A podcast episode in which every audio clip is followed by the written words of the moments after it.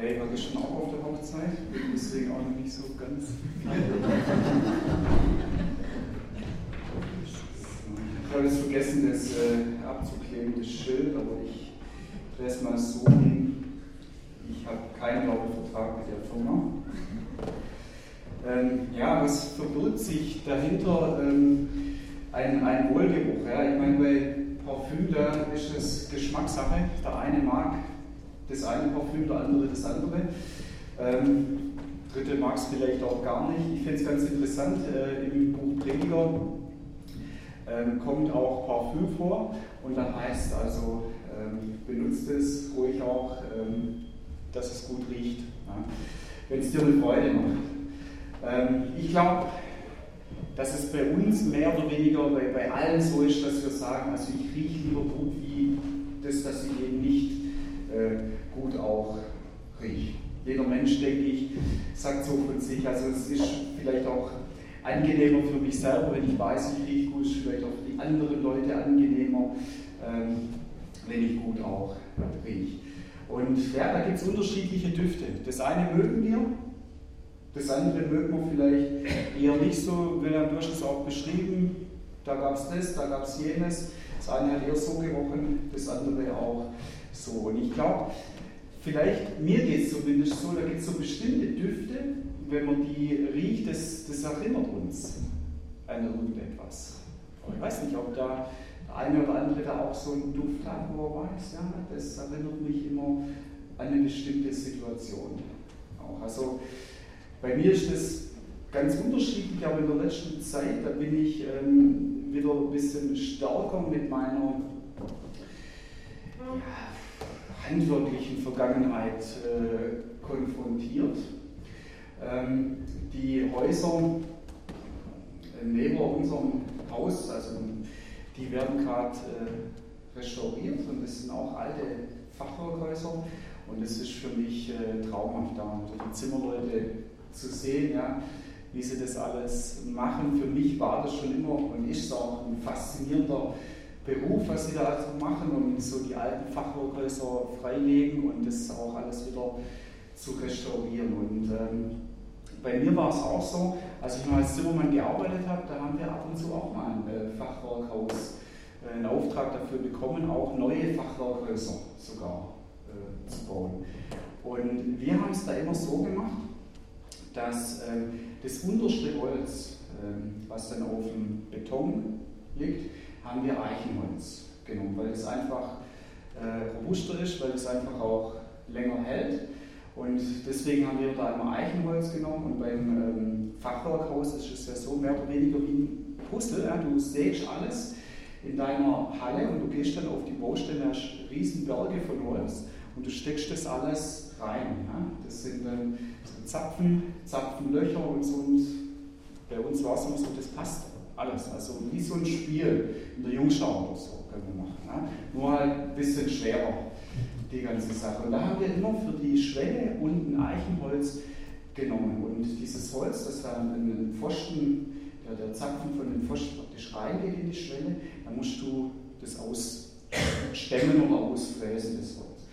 Und ähm, das hat so einen ganz besonderen Geruch des Eichenholz. Da ist sehr viel Gerbsäure auch drin und, und, das ist was, was ich immer ganz gern gerochen habe. Ich habe mir dann immer meistens ein bisschen was von dem Segme auch mit nach Hause genommen und habe immer wieder äh, dran gerochen. Manche Leute nehmen das ja auch, um, um Fleisch zu räuchern, ne? auch Buche so dazu. Und das ist einfach für mich so ein äh, Geruch, so ein Duft, das erinnert mich daran, erinnert mich an eine wirklich ganz schöne Zeit meinem Leben auch. Und da wurde ich jetzt wieder daran erinnert, als ich das so ganz hautnah mal wieder sehen konnte.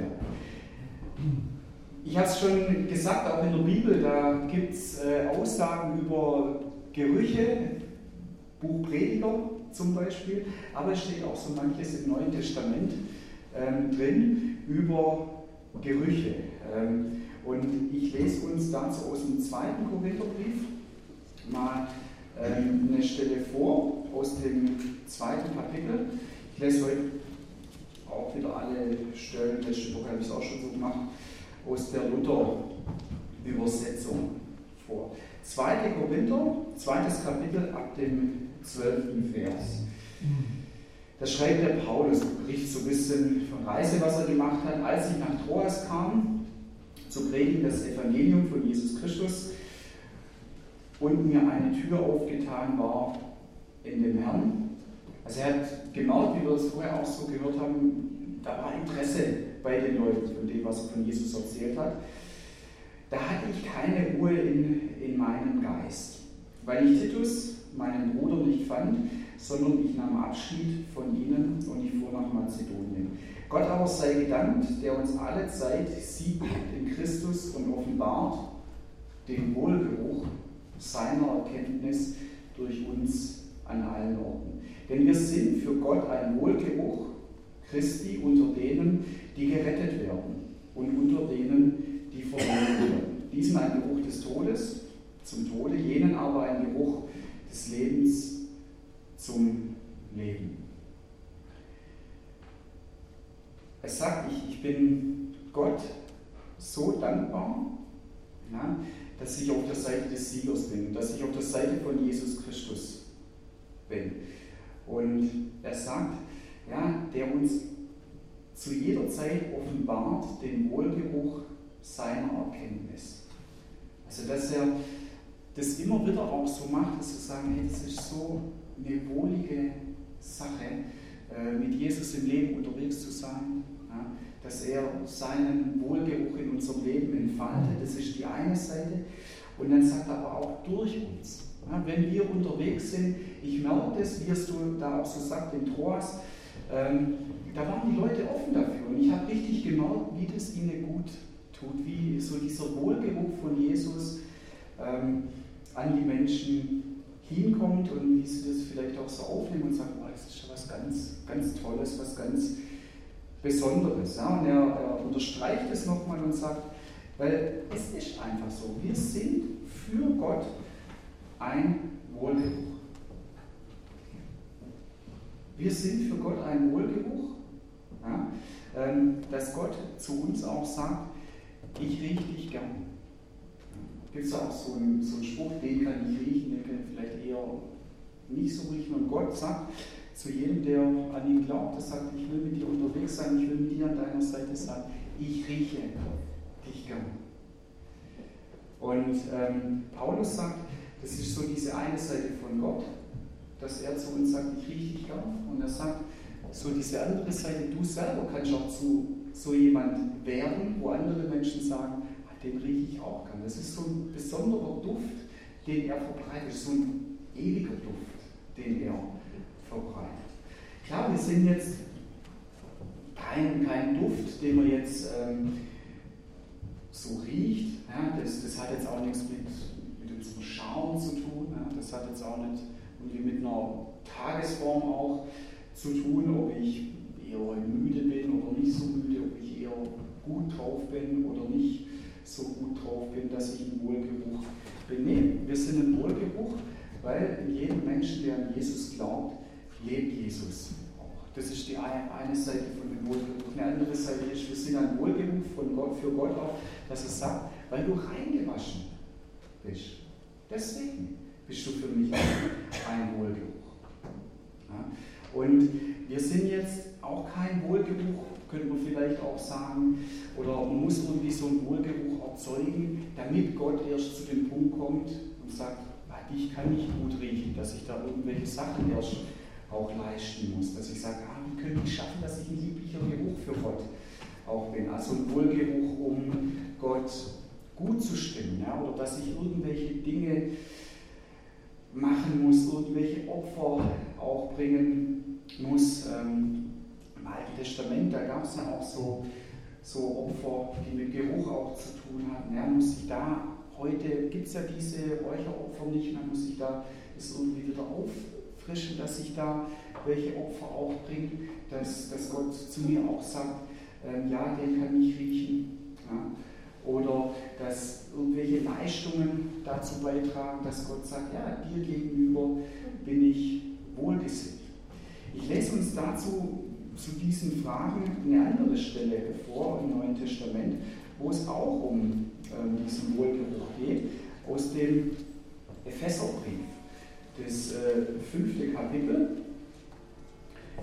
Dort heißt, so folgt nun Gottes Beispiel als die geliebten Kinder, also erste Vers, und lebt in der Liebe, wie auch Christus uns geliebt hat und hat sich selbst für uns gegeben als Gabe und Opfer Gott zu einem lieblichen Geruch. Also da ist wieder so dieser liebliche Geruch, da ist wieder dieser Wohlgeruch und Paulus sagt da, ähm, Jesus war praktisch dieses Opfer. Dieses Opfer, das ähm, aufsteigt wie so ein lieblicher Geruch, das vor Gott auch kommt und wo Gott auch sagt, ähm, das ist der Punkt, ähm, der genug ist. Der genug ist, dass du reingewaschen bist.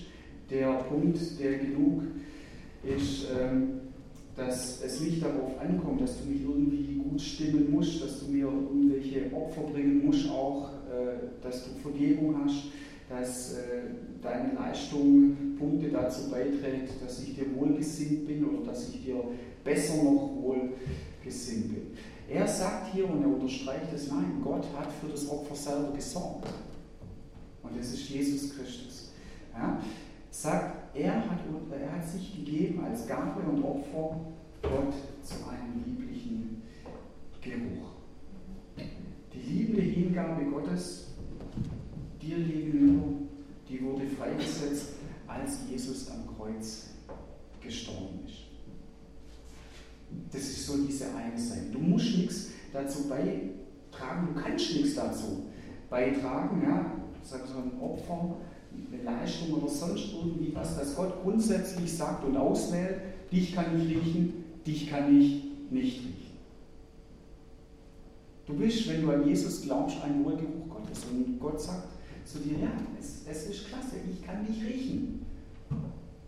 Und es ist schön, dass du ein Wohlgeruch bist für mich. Das ist die eine Seite. Die andere Seite, was hier in diesem Text auch drin steht, äh, in der Epheserstelle, dass Paulus auch sagt, ähm, wir dürfen uns aber schon ähm, am Beispiel von Jesus auch in seinem Leben orientieren. Wir dürfen wie so ein Wohlgeruch für Gott auch sein als Nachahmer von Jesus Christus. Auch ich lese uns dazu ähm, noch eine Stelle vor aus dem Hebräerbrief aus dem äh, 13. Kapitel vom Hebräerbrief, die Verse 15 und 16. So lasst uns nun durch Gott, äh, so lasst uns nun durch ihn, also durch Jesus, Gott alle Zeit, das Lobopfer darbringen, das ist die Frucht der Lippen, die seinen Namen bekennen, und dann Gutes zu tun und mit anderen zu teilen und vergesst nicht, denn solche Opfer gefallen Gott. Also Opfer werden schon auch noch erwähnt. Ähm, und ähm, es sind jetzt aber ein Stück weit andere Opfer. Es ist nicht mehr so wie so ein Räucheropfer auch, sondern es sagt, Gott zu loben ist zum Beispiel auch ein Opfer. Ähm, an anderen Stelle heißt das Dankbarkeit äh, Gott gegenüber auch ein Opfer. Und ich denke jetzt nicht mit der Motivation oder von dieser Grundlage, von dem her, dass sich Gott dazu bringt, dass er sagt, jawohl, jetzt kann ich dich riechen, jetzt bist du ein Wohlgeruch. Nee, sondern aus, aus Dankbarkeit von dem her, ähm, was ich mit ihm erlebt habe. Aus Dankbarkeit von dem her, dass ich auch sage, ja, ich, ich bin froh, dass du das über mich auch sagst. Aus Dankbarkeit, dass von mir zu Gott etwas zurück fließt. Ne? Dass ich das erkenne oder dass ich das auch anerkenne, was Gott für mich getan hat. Was er für mich vielleicht auch ist, was er bisher in meinem Leben entfaltet hat. Wir haben heute Morgen so manches gehört, was Gott im Leben von unterschiedlichen Menschen auch gemacht hat. Also, dass dieses Lobopfer, von dem es hier im Hebräerbrief auch heißt, äh, dass da wieder was zurückfließt, vielleicht in einer Form von Bekenntnis Gott gegenüber auch, dass ich sage, ja, ich glaube du bist die Wahrheit. Ja, ich glaube, du bist die Liebe, vielleicht auch in Person. Und ähm, dass das sich bei mir vielleicht in meinem Leben auch entwickelt, so mehr die Dankbarkeit, ein dankbares Herz auch, das dankbare Herz, das wegsieht von sich selber, das dadurch vielleicht auch mehr mit Freude Gott, von Gott erfüllt ist, das vielleicht auch mehr empfänglich ist für Gott, dass mein Geist vielleicht auch mehr geöffnet wird, wenn ich wechsle von mir selber. Und ich habe es in unterschiedlichen Predigten in der letzten Zeit, das ist gerade ein Thema, ähm, was mir selber auf dem Herzen ist, erwähnt, ich, ich, ich praktiziere das seit äh, ein paar Wochen, mittlerweile sind es auch schon zwei Monate, ähm, so dass ich mehr auf die Dankbarkeit achten möchte und dass viele Gebete einfach mehr die Dankbarkeit auch zum Zentrum haben und, und ich merke, dass diese Rezepte, die uns Gott da auch gibt, dass es so ist, wenn, wenn man dankbar ist, dann, dann sieht man eher weg von sich selber auch. Ich werde dadurch auch mehr von Freude erfüllt. Und es ist auch so, ich habe so den Eindruck, ich bin mehr empfänglich auch für, für Dinge, die Gott in mein Leben reingibt, die ich vielleicht vorher gar nicht so gesehen habe.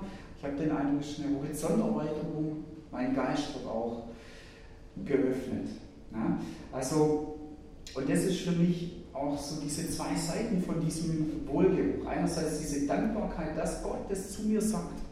Ich bin derjenige, ich habe das gemacht, dass du ein Wohlgeruch für mich auch bist. Und das, das hängt nicht davon ab, dass du mir einen Tag gefällst und dein Schaum und was auch immer, sondern dass er sagt, nein, das ist diese Sache, du bist reingewaschen und deswegen bist du für mich ein Wohlgeruch und es hat auch nichts damit zu tun, dass du dich irgendwie stimmen musst oder so und dass du nicht sicher sein kannst, einmal so, einmal nicht.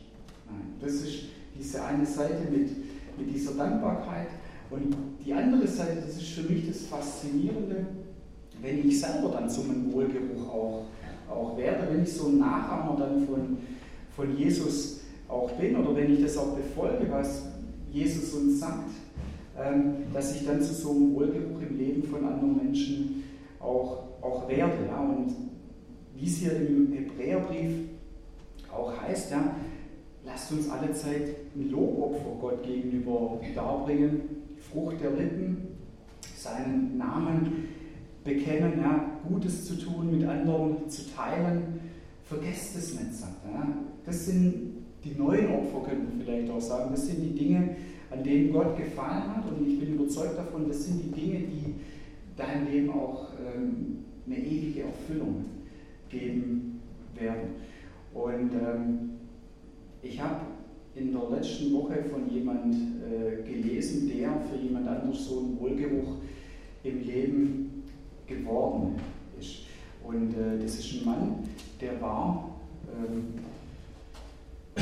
im letzten Jahr auch mal hier in der Gemeinde und hat äh, von seiner Arbeit, die er in Frankreich macht, äh, berichtet, der Uwe Vogel. Und ähm, der eine oder andere bekommt auch diese Zeitschrift äh, Mission weltweit. Ich habe das letzte Woche bekommen mit der Post und da war ein Artikel äh, vom Uwe Vogel drin und äh, ich mache das ja eigentlich so gut wie nie, dass ich auch mal einen längeren Artikel von was vorlese, aber dieser Artikel, der, der hat mich so ermutigt und er hat aus, aus meiner Sicht dieses Thema an Wohlgeruch Gottes einerseits zu sein, dass Gott es zu mir sagt, andererseits es auch weiterzugeben und dann ähm, Wohlgeruch für jemand anders zu sein, der die Ewigkeit von Jesus Christus in das Leben von jemand reinbringt, total gut unterstrichen. Und ich habe auch gedacht, ein oder andere kennt ihn ja auch, ähm, weil er schon auch hier war ähm, und erinnert sich dann vielleicht auch so an, an diese Art von dem Uwe Vogel. Das unterstreicht es einfach. Ich lese uns den Artikel mal vor. Da heißt, als einer also er, er lebt in, in, Frankreich, von seiner Lebensgefährtin rausgeworfen wurde, da zog er in das kleine Häuschen seiner Mutter. Und das war das Ende des Hauskreises bei Janine, das war seine Mutter, und der Anfang einer schweren Zeit für sie. Janine war fast 80 Jahre alt und Alain ihr einziger Sohn. Ich meinte, ihr letzter Lebenswunsch war, dass Alain zum Glauben an Jesus kommt. Sie liebte ihren Sohn und war bereit, alles zu erdulden, aber Alain hasste alles, was mit Glauben an Gott zu tun hatte. Er hatte den Charakter einer Tretmine. Er konnte beim geringsten Kontakt explodieren und das umso schneller, je mehr er getrunken hatte. Er bekam sehr schnell furchtbare Zornausbrüche. Einmal wartete er sogar wochenlang auf mich mit einem großen Knüppel. Alle Mühe um Alain schien vergeblich. So suchte seine Mutter ihre Zuflucht bei Jesus im Gebet. Seit vielen Jahren kam sie schon mit der Sorge um das Heil ihres Sohnes vor Gottes Thron. Und mir tat es weh, dass er mit solcher Bosheit Jesus ablehnte, verspottete und beschmutzte, obwohl er ihn doch gar nicht kannte. Wenn er Jesus nur kennen würde, wie oft habe ich versucht, Zeit mit ihm zu verbringen, sein Vertrauen zu gewinnen, aber es endete fast immer in einer Sackgasse. Er blieb dabei, dass der Glaube der größte Schwachsinn sei und wir Christen die erbärmlichsten Versager. So wurde das Gebet seiner alten Mutter seine einzige Chance, doch noch zu Gott zu finden. Und darum kam die Zeit auch für Anna. Die alte Janine lag im Krankenhaus wegen eines gebrochenen Arms. Eines ungeschickten Tages ließ sie mir ausrichten, ich sollte dringend nach ihrem Sohn schauen, er könne am Telefon gar nicht mehr verständlich reden. Na bravo. Sorge um die Gemeinde, Arbeit im Freizeitheim, Vorbereitung des Baucamps, das am nächsten Tag beginnen sollte. Was eigentlich noch alles? Es passte mir überhaupt nicht. Ich ärgerte mich sogar.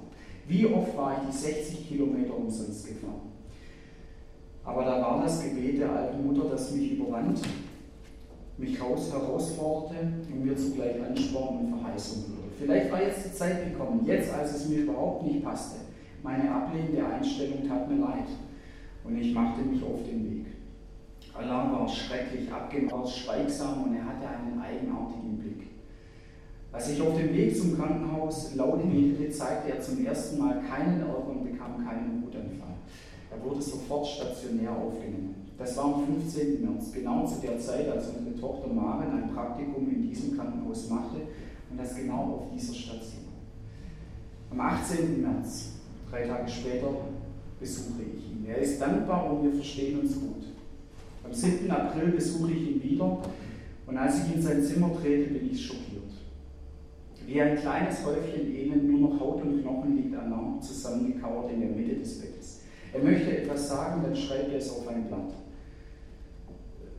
Das ist Französisch, äh, das kann ich jetzt nicht aussprechen. Mein Leben ist zu Ende, heißt es auf Deutsch. Er hat es übersetzt. Ähm, er möchte er möchte wissen, woran ich arbeite und sagt, er würde mir so gerne helfen. Irgendwie sind wir Freunde geworden und da fragte ich Alain, Alain, darf ich heute mit dir über Gott reden? Du weißt, dass ich schon so lange versuche, dir etwas von meinem besten Freund zu erzählen, aber du, Sturkopf, hast es. Wenn du wüsstest, wie sehr Gott dich lieb hat. Ich fange an, von Jesus zu reden, dass er der Sohn Gottes ist und dass er zu uns auf diese Erde kam, um die Strafe für unsere Sünden zu bezahlen sage ich was, dass wir dieser Wohlgeruch Gottes werden. Wir können ihm alle unsere Sünden bringen und er vergibt uns. Allah hört zu, als hätte er großen Durst. Als ich an diesem Tag gehen will, sagt er, wo steht dein Auto? Ich will dich sehen, wenn du wegfährst. Ich sage ihm, mein Auto steht auf der anderen Seite, aber ich werde versuchen, den Weg nach hier hinten zu finden, dass du mich sehen kannst. Schau, dort drüben, die kleine Straße über dem See, Dort in der Kurve wirst du mich sehen. Dann musst du hupen, sagte er. Ja, ich werde hupen. Selbst wenn sich die Leute aufregen, aber du darfst nicht einschlafen, okay? In fünf Minuten werde ich für dich hupen. Finde einen Weg hinter das Krankenhaus gegenüber von Alains Zimmer. Krankenhauspersonal steht an der Straße, aber ich hupe mehrmals. Dann halte ich an, gebe ihm große Zeichen hinüber zu seinem Zimmer. Er sieht mich und ich fahre heim. Ein Tag später. Es ist der 8. April. Meine Tochter ruft mich an. Papa, ich glaube, Allah wird bald sterben. Um 16.30 Uhr bin ich bei ihm. Seine Augen sind fast geschlossen. Er scheint abwesend. Doch als ich mit ihm rede, reagiert er sofort, als hätte er auf mich gewartet. Er ist furchtbar schwach. Er kann nicht mehr antworten. Ich mache mit ihm ein Zeichen aus. Allah, wenn ich jetzt mit dir rede und du bist einverstanden und möchtest Ja sagen, dann beweg deinen Daumen. Allah, du wirst jetzt bald Gott begegnen. Möchtest du jetzt Vergebung deiner Sünden haben? Allah, heb den Daumen. Allah, willst du an Jesus Christus glauben? Allah, heb den Daumen. Ich wiederhole die Frage mehrmals und jedes Mal hebt Allah den Daumen. Ich sage ihm, ich werde ein Gebet formulieren, so als würde er selbst beten. Nach jedem Satz werde ich warten und fragen, ob, das wirklich, du das wirklich sagen willst. Und Allah antwortete jedes Mal mit dem Daumen. Danach sage ich, ihm einige Verse aus der Bibel, denen aber, ihre Sünden bekennen, ist er treu und gerecht, dass er ihnen vergibt und reinigt sie von aller Befleckung. Jesus sagt, ich stoße den nicht hinaus, der zu mir kommt. Und dann, Jesus hat dir deine ganzen Sünden vergeben und durch den Glauben an ihn bist du ein Kind Gottes geworden. Wir sind jetzt Brüder. Ich sage ihm langsam noch viele wunderbare Worte Gottes ins Ohr. Ich rede zu ihm von der Liebe und Treue und Zuverlässigkeit seines neuen Herrn, der im Todestag zu ihm gekommen ist. So bleibe ich bei ihm bis zum Schluss. Mit Trösten, Beten, Schweigen und immer wieder Gottes Wort. Um 22.40 Uhr hört Alarm auf zu atmen. Ich bin müde und glücklich, welch ein Geschenk, einen verlorenen Sohn zu Jesus nach Hause führen zu dürfen. Ich bete Gott an. Ich weiß nicht, wie es dir gegangen ist oder wie es Ihnen, die Leute, die ich jetzt nicht so persönlich kenne, gegangen ist. Mich hat es total bewegt und deswegen habe ich das auch so lang heute Morgen auch vorgelesen. Da gibt es von meiner Seite gar nichts hinzuzufügen, wo ich das gelesen habe. Also diese zwei Seiten. Gott sagt dir zu, wenn du mit mir unterwegs bist, du bist ein Wohlgeruch für mich und ich rieche dich gern. Fundament. Und diese andere Seite, wie sich das entfaltet in deinem eigenen Leben, aber wie sich es auch entfaltet im Leben von anderen Menschen, ein Wohlgeruch Gottes zu sein. Wir machen mal hier einen Schnitt und sprechen wir uns Gebet.